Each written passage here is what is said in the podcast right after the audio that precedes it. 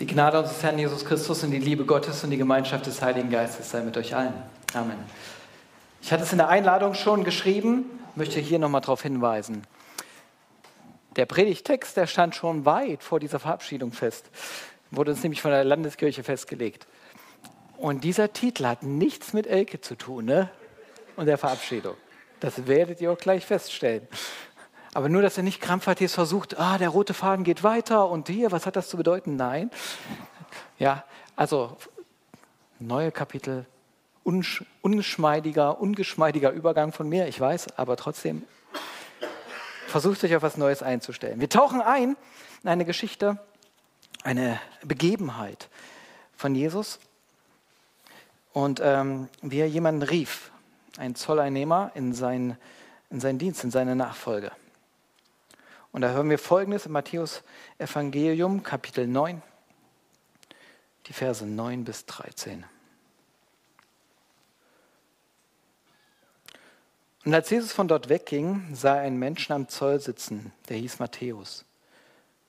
Und er sprach zu ihm, folge mir. Und er stand auf und folgte ihm.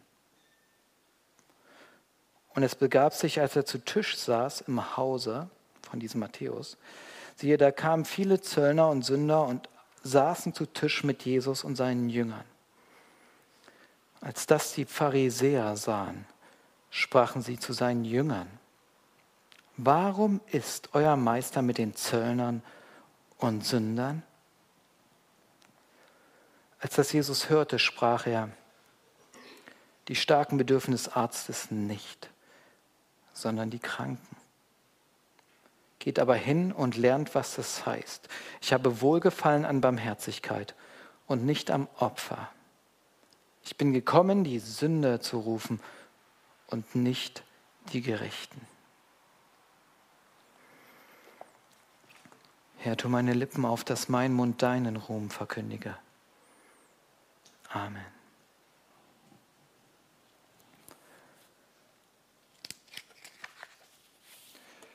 Stellt euch vor, ihr habt heute Morgen einen Wasserhahn auf, aufgedreht und es käme anstatt schönes, klare Wasser eine dunkle, braune Brühe raus.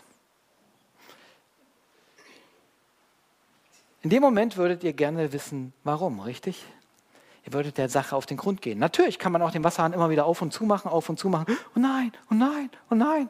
Und hoffen, dass sich was verändert. Oder man sagt irgendwann, hey, ich muss wissen, wo das herkommt. Ich muss was dagegen unternehmen. Und wenn nicht ich, dann muss es wer anders tun äh, und dem nachgehen, der vielleicht mehr Ahnung hat. Wir wollen der Sache auf den Grund gehen. Na, wenn wir auf der Autobahn unterwegs sind, einen Krankenwagen oder ein Polizeiauto sehen, dann fragen wir uns, was ist geschehen? Oder Kinder schreiend alleine im Kaufhaus stehen, dann wollen wir wissen, was los ist. Ähm, so sind wir. Wir müssen der Sache auf den Grund gehen. Und das ist auch gut. Ist auch gut. Dieser Text, im Prinzip, wenn man uns anschaut, ähm, fordert er uns heraus, immer tiefer zu gehen. Wir haben ein Bild vor Augen gemalt, wir steigen da gleich nochmal ein, und er sagt eigentlich, Schritt für Schritt führt er uns sozusagen immer tiefer. Immer tiefer. Warum das so ist, das, was wir sehen. Es, der Text lebt von Gegenüberstellungen. Und man kann sich immer fragen, warum ist das so und nicht anders und hier, warum verhalten die sich so und so? Und lasst uns gemeinsam sozusagen dieser Sache auf den Grund gehen. Und der erste Part, den wir da feststellen, ist, dass da auf der einen Seite Leute feiern. Die sind fröhlich miteinander, die essen guter Dinge, lockere Stimmung. Und auf der anderen Seite, ne? Nee, bei euch sind die Feierer hier. Ich muss angewöhnen. Feiern, lockere Stimmung, ihr wisst ja. Und, und auf der anderen Seite sind Leute, die beschweren sich. Bittere Gedanken regen sich darüber auf. Was ist hier los? Das darf nicht sein. Ja, und dieses Szenario müssen wir uns schon einmal vor Augen halten. Das ist das, was ja eigentlich dieser Text uns zeigt.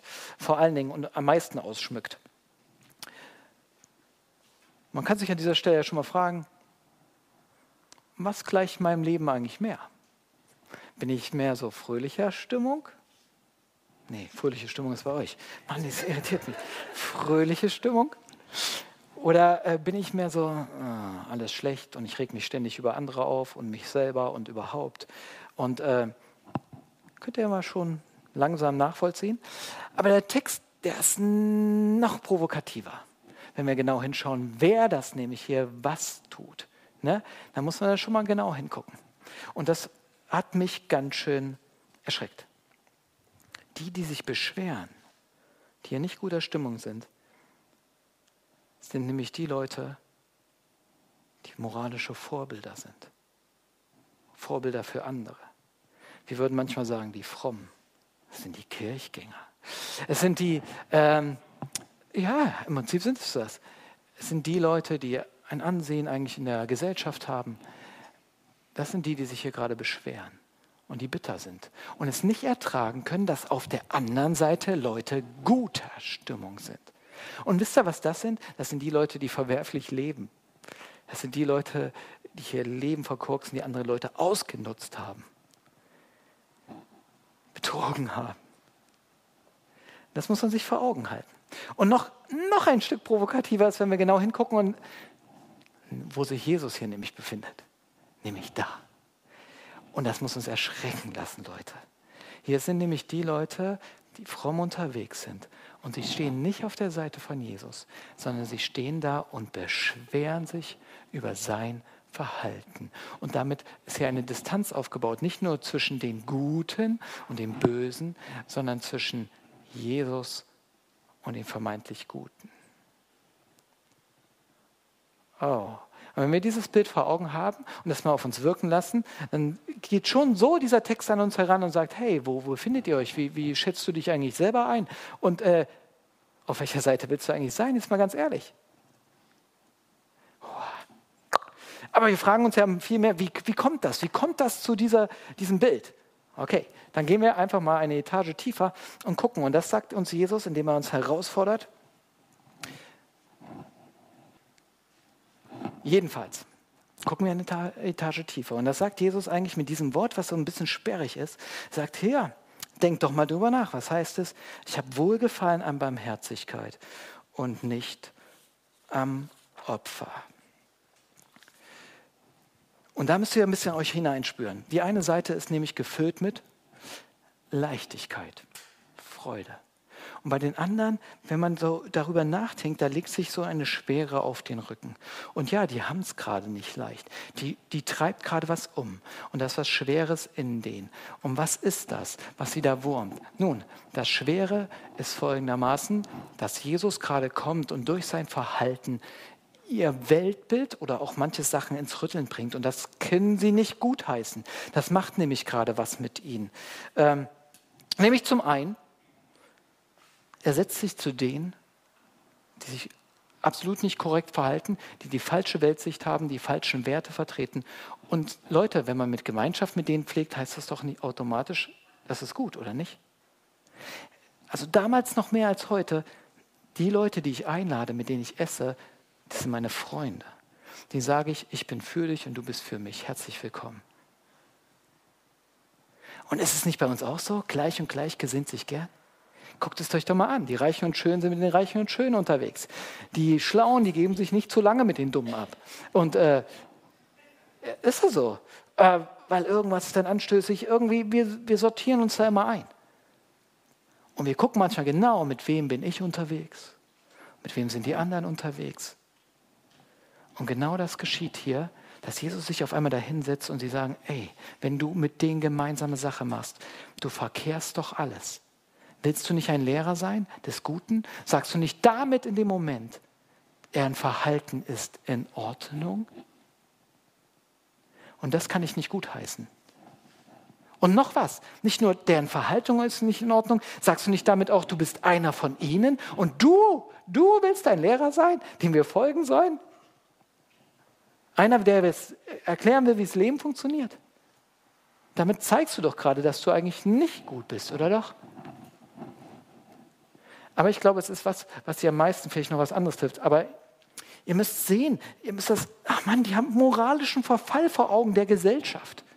Die kämpfen wirklich für das Gute. Und das ist eine Last, die auf ihren Schultern liegt. Und dann sehen sie dieses flachsige Umgehen mit diesem Schlimmen, was sie umtreibt. Und sie denken, siehst du das überhaupt? Jesus, begreifst du nicht, was die mit uns machen? Diese Zöllner, die kooperieren mit den Leuten, die Besatzungsmacht sind, die uns ausbeuten und niederhalten. Und die machen gemeinsame Sache. Die haben sich aus Geld eingelassen und jeder weiß, dass Geld dreckig ist und eigentlich nicht. Ja klar, wir brauchen das alle. Aber wir reden nicht darüber. Die reden darüber und die nutzen es noch voll aus. Und die ziehen alle über den Tisch. Und jeder weiß es. Die haben keine Freunde unter den Juden und schon gar nicht unter den Frommen. Wie kannst du? Hau! Und vielleicht kennt ihr das ein bisschen, diese Stimmung. Wenn er sich so richtig über jemanden aufregt, weil er ungerecht ist. Herzlos. Und das sollten wir uns doch positionieren und das auch klar ansagen. Und dann nicht gemeinsame Sache machen. Doch noch was. Und ich glaube, das ist das, was sie vielleicht sogar am meisten wurmt. Für ihren Weg des guten Lebens und der Vorbildlichkeit und vielleicht auch ihre positiven Ziele. Manche davon haben gedacht, wenn wir alle schaffen, mal gut zu leben, dann kommt, kommt der Messias. Rettung der Welt, hieße das. Übersetzen unsere Zeit. Vielleicht kämpfst du, kämpfst du für eine bessere Schöpfung, Erhalt der Schöpfung, Klimaschutz, was auch immer, was dich umtreibt. Und dann siehst du Leute, die da so lax damit umgehen und sagen, das ist nichts. Ne? Das kann nicht richtig fertig machen. So ist das hier. Die macht das fertig. Und die sagen, ich habe Opfer dafür gebracht. Opfer. Das ist kein leichter Weg, den ich gehe. Ich verzichte auf so viel. Und ich müsste doch Anerkennung bekommen. Und müsste er nicht zu diesen da sagen, schaut euch diese Leute an. Die leben vorbildlich. Die gehen ordentlich mit ab. Die geben ihr Geld den Armen und ziehen nicht andere über den Tisch. Orientiert euch bitte an denen. Macht er aber nicht. Er ist mit ihnen. Versteht ihr? Wer Opfer bringt, um etwas zu erreichen, der will meistens auch Anerkennung und will, dass das akzeptiert wird und dafür dankbar gewesen sein wird und nicht so. Ah, merkt ihr die Spannung? Das waren keine Dummköpfe. Die Pharisäer, ja, das sind immer die. Nein, das waren Leute mit ehrbaren Zielen, die erschüttert waren darüber, was hier gerade abgeht. Und ihr müsst euch vorstellen, dass sie wirklich Opfer gebracht haben. Und jetzt kommt einer und sagt, hey, ich will nicht Opfer. Ich orientiere mich mehr an Barmherzigkeit. Und jetzt lasst uns mal diesen Matthäus angucken. Und dann fällt euch nämlich was auf. Ganz spannend der hat auch ein Riesenopfer gebracht. Der hatte Kohle. Und dann kommt da so ein Rabbi an, ein Lehrer, durch die Lande zieht und sagt, folg mir nach. Er steht auf. Und er steht, der steht auf. Das heißt, der ver verlässt sein Zollhäuschen, sein eigenes Haus. Der verlässt seine sichere Einnahmequelle, seinen Job. Leute, das war ein Gutverdienender, ein sehr Gutverdienender. Und er gibt es auf und geht an die Bibelschule und fängt wieder an, wie ein kleiner Azubi zu leben. Vielleicht noch nicht mal vom Taschengeld, von der, von der Hand in den Mund. Alle Sicherheiten da weggegeben. Ein Riesenopfer. Aber interessant, er beschwert sich nicht. Er sagt nicht, seht ihr, was ich gerade tue, was ich für ein großes Opfer bringe? Mehr macht er nicht. Es ist nur Freude, es ist nur Leichtigkeit. Er scheint sich völlig vergessen zu haben. Das ist ein Riesenunterschied. Merkt ihr diese Haltung? Sie hat das Gute vor Augen, aber sie hat sich dabei nicht vergessen. Und sie kämpft und es steht für ihr und die eigene Existenz alles auf dem Spiel, ob die anderen das sehen oder akzeptieren oder nicht. Und hier ist einer, der Freiheit empfindet und Freude und der barmherzig ist, sein Haus öffnet für all die anderen, die auch so verworren sind und kaputtes Leben führen und die vielleicht noch nicht Jesus folgen. Ist ja auch kein, egal. Er macht eine Party mit ihnen und lädt Jesus noch dazu ein. Und er hat ein Riesenopfer gebracht. Seine letzte Kohle, die haut er für eine Party mit seinen Freunden auf den Kopf und dann zieht er in die Welt. Wie kommt das? Das eine Opfer, das nicht schwer macht, sondern aus Leichtigkeit geboren ist. Und ein Opfer, das so schwer auf den Schultern liegt, dass man sich über Gott und die Welt beschweren muss, wie ungerecht doch alles so ist. Gehen wir noch eine Etage tiefer. Wir uns angucken, gucken wir nämlich, dass ein ganz anderes Glaubensbild bei beiden dahinter steht und eine Glaubenserfahrung, ein Weltbild und auch ein Selbstbild. Also ein Gottesbild, Ein Glaubensbild, eine Glaubenserfahrung, aber auch ein Selbstbild, das sehr unterschiedlich ist. Bei den einen, und da guckt genau hin, sie sehen Jesus als den Lehrer, als das Vorbild, an dem sie sich orientieren. Und das war er auch, aber er war noch viel mehr. Und indem Jesus hier anfängt, über sich selber zu reden und sagt, hey, ich bin wegen der Kranken gekommen, ich bin vor allen Dingen Arzt, wird einiges deutlich. Und eines deutlich. Wenn er Arzt ist, meine Lieben, und nicht nur Lehrer, nicht nur Coach, dann muss er nah ran an die Menschen, und zwar an die, die krank sind. Haltet euch doch mal Corona-Zeit vor Augen, ihr Lieben. Zwei Jahre, oder? Zweieinhalb Jahre, wie es alles losging. Wir sollen auf Distanz gehen, Masken tragen. Ähm, jeder ist für sich. Und wer Corona hatte, bitte in Quarantäne. Und das ist immer noch, was uns noch mit beschäftigt. Aber stellt euch doch mal vor, die Ärzte wären in Quarantäne gegangen, hätten die Schotten dicht gemacht, hätten nicht, niemanden an sich rangelassen. Es gibt eine Berufsgruppe, die, für die gilt das nicht. Natürlich Vorsicht und Achtung. Die wissen um die Krankheit, aber gerade weil sie um die Krankheit wissen, gehen sie zu den Leuten und müssen sie an sich ranlassen, müssen nah dran sein, weil sie heilen wollen und helfen wollen. Versteht ihr? Das ist der Unterschied zwischen einem Arzt und einem Ratgeber. Ein Ratgeber sagt, hier, ich sage dir, erklär dir, wie es geht. Und der Arzt sagt, ich helfe dir. Und dazu muss er nah dran sein. Ein Arzt kann sich nicht erlauben, auf Distanz zu gehen, wie all die Frommen, die sagen, oh, bitte nicht anstecken. Ich will mich nicht anstecken von deiner fatalen Herzkrankheit, die so egoistisch ist und wo du so kaputt bist. Der Arzt sagt, ich will nah dran sein. Ich muss nah dran sein. Ich habe keine Angst davor, euch anzustecken, weil ich heilen will. Zweitens erkennen wir daran, wenn das stimmt mit Arzt, warum dieser Matthäus so eine Leichtigkeit hat. Warum so ganz anders tickt. Weil er Jesus als was anderes sieht. Er hat durch Jesus Heilung erfahren, kein Ratschlag. Der Ruf, folge mir nach, war schon der Ansatz, dass er heil wurde. Keiner der damaligen Zeit, der frommen Rabbis, hat einen Zöllner in die Nachfolge gerufen, hat gesagt, sei mein Jünger, lerne von mir. Hey, die sind doch nicht blöd. Das war bestimmt der erste und einzige, vielleicht der es je gemacht hat, gesagt, hier. Und das war dem Matthäus klar. Und in dem Moment, wo er sagte, folge mir, brach bei dem auch die Welt zusammen und sagte, krass, ein jüdischer frommer Rabbi ruft mich, den ausgestoßenen, verachtenden Matthäus und seine Nachfolge. Krasser Typ. Heilung. Hier beginnt Heilung für den. Und wisst ihr, jemand, der geheilt ist, der geht mit anderen, die diese Krankheit haben, anders um. Der hat nicht Angst, sich anzustecken, sondern er will auch den Weg zum Arzt führen. Ich habe ein Praktikum mal gemacht, eine Zeit lang in einem Suchtkrankenhaus, äh, vor allen Dingen für Alkohol, aber auch Drogensüchtige. Und ich fand es faszinierend, den Leuten zuzuschauen. Alle wollten helfen und heilen, Therapeuten, Ärzte. Und doch macht die Leute das unterschiedlich. Und man nimmt das so auf. Ne? Und da habe ich Leute erfahren, die sehr professionell waren. Gute Sachen, gute Ideen, aber, aber was auch ihr Recht ist. Ne?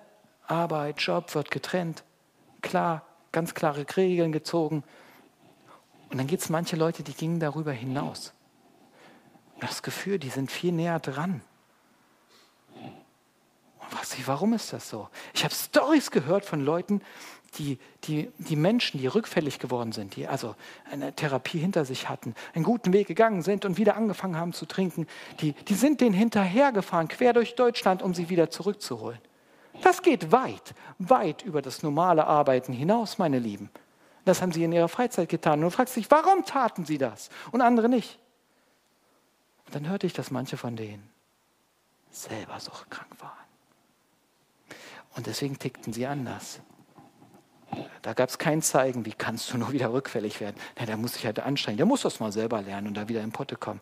Der wusste um die Verwirrung der Krankheit und wie gemein die sind und die Gefangenheiten. Und er wusste aber auch um den Weg der Heilung und was da auf, auf, dem, Weg, äh, auf, auf dem Spiel steht, aber auch was für ein Gewinn ist, die Freiheit. Und er wusste, dass es Hoffnung gab. Und er sagte, ich gehe jedem nach, denn ich selber war ganz unten und ich habe Heilung erfahren. Versteht ihr den Unterschied? Hier ist einer, der Heilung erfahren hat, gesagt, und deswegen ist mein Herz groß. Mein Herz ist groß. Ich werde nie jemanden verachten, denn ich war selber unten. Ja und?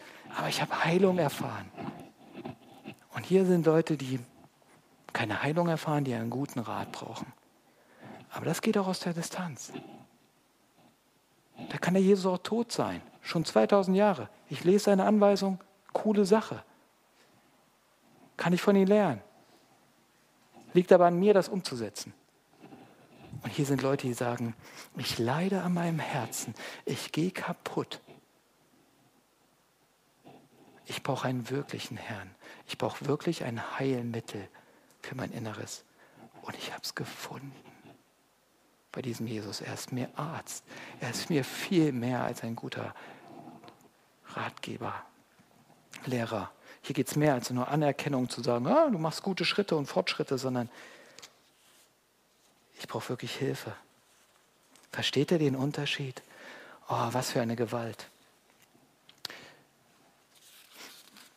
Im Prinzip habe ich den Einposten schon einfließen lassen, um das nochmal zu verstärken. Vielleicht machen wir es bei Ärzten nicht wirklich auch so? Stellt euch doch mal vor, ihr geht zum Arzt. Ihr geht zum Arzt, habt ein kaputtes Bein, zum Chirurgen. Und er sagt euch, ja, genau das und das ist kaputt und gebrochen ja, und wir müssen wahrscheinlich das und das tun und da so läuft der Eingriff und so, äh, dann wird es wieder heil. Und dann legt er ein Skapell hin und geht aus dem Zimmer und sagt, hier, mach. Und dann sagt er, Alter, komm zurück, das kannst du nicht bringen. Aber viele leben genauso Christsein. Sag mir das Problem, erklär es mir, erläutere es. Ah, das ist der Weg der Heilung. Klar, soweit. Tschüss, mach's gut. Ja, ich krieg das hin. Hä? Und Jesus sagt, nein, ich bin der Herr, dein Arzt. Ich bin gekommen, die Sünder zu rufen und die Kranken, weil sie mich brauchen. Und es ist der Anfang, dass du erkennst, dass du krank bist. Sonst gehst du ja auch nicht zum Arzt. Aber für alle, die es erkannt haben, bin ich der Arzt. Und die anderen, die er sagt, ich will euch nur ein paar Ratschläge abholen, tut mir leid, dafür bin ich nicht gekommen. Ich will mehr sein als einer, der dir auf die Schultern klopft und zu sagt, du bist auf dem richtigen Kurs, bist ein guter. Ich will dein Arzt sein.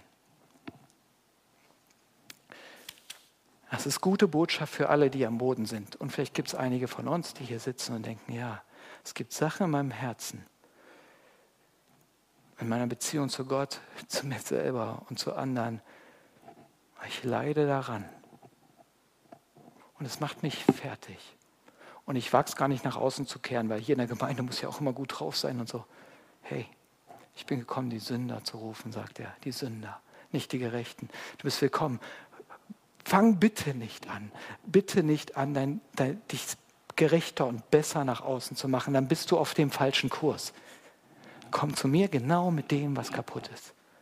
Worunter du leidest. Ich will es heil machen. Dazu bin ich gekommen. Das war eine oberste Mission. Fang nicht an, dich besser darzustellen. Weil dann gehst du nicht zum Arzt. Ich bin ein Arzt. Lass mich genau in diese Wundenpunkte. Und die anderen, die er sagt, oh, das ist mir gerade hier ein bisschen unangenehm und so, ich bin da, hey, lieber wieder, ich bin noch ein guter und so. Und hier, ey Leute, wir müssen uns vor Augen halten, die Selbstgerechtigkeit, zu sagen, hey, das ist Gottes größtes Problem zu sagen, ich, ich brauche eigentlich nur ein paar Hinweise und so. Und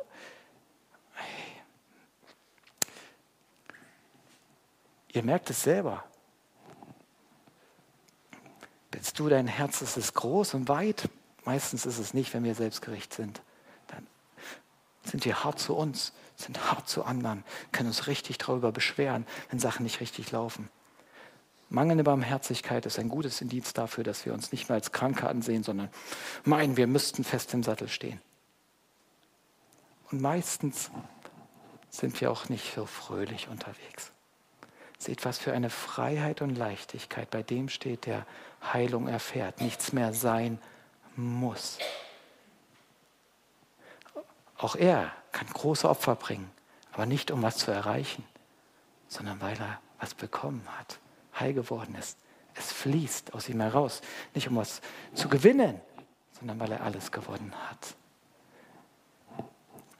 Lasst uns da recht ehrlich sein an dieser Stelle. Ist er unser Arzt? Darf er unser Arzt sein? Oder halten wir ihn auf Distanz und wollen nur vielleicht ein, zwei Ratschläge? Ich bin gekommen, die Sünder zu rufen, Leute. Hab keine Angst davor. Nicht die Gerechten. Amen.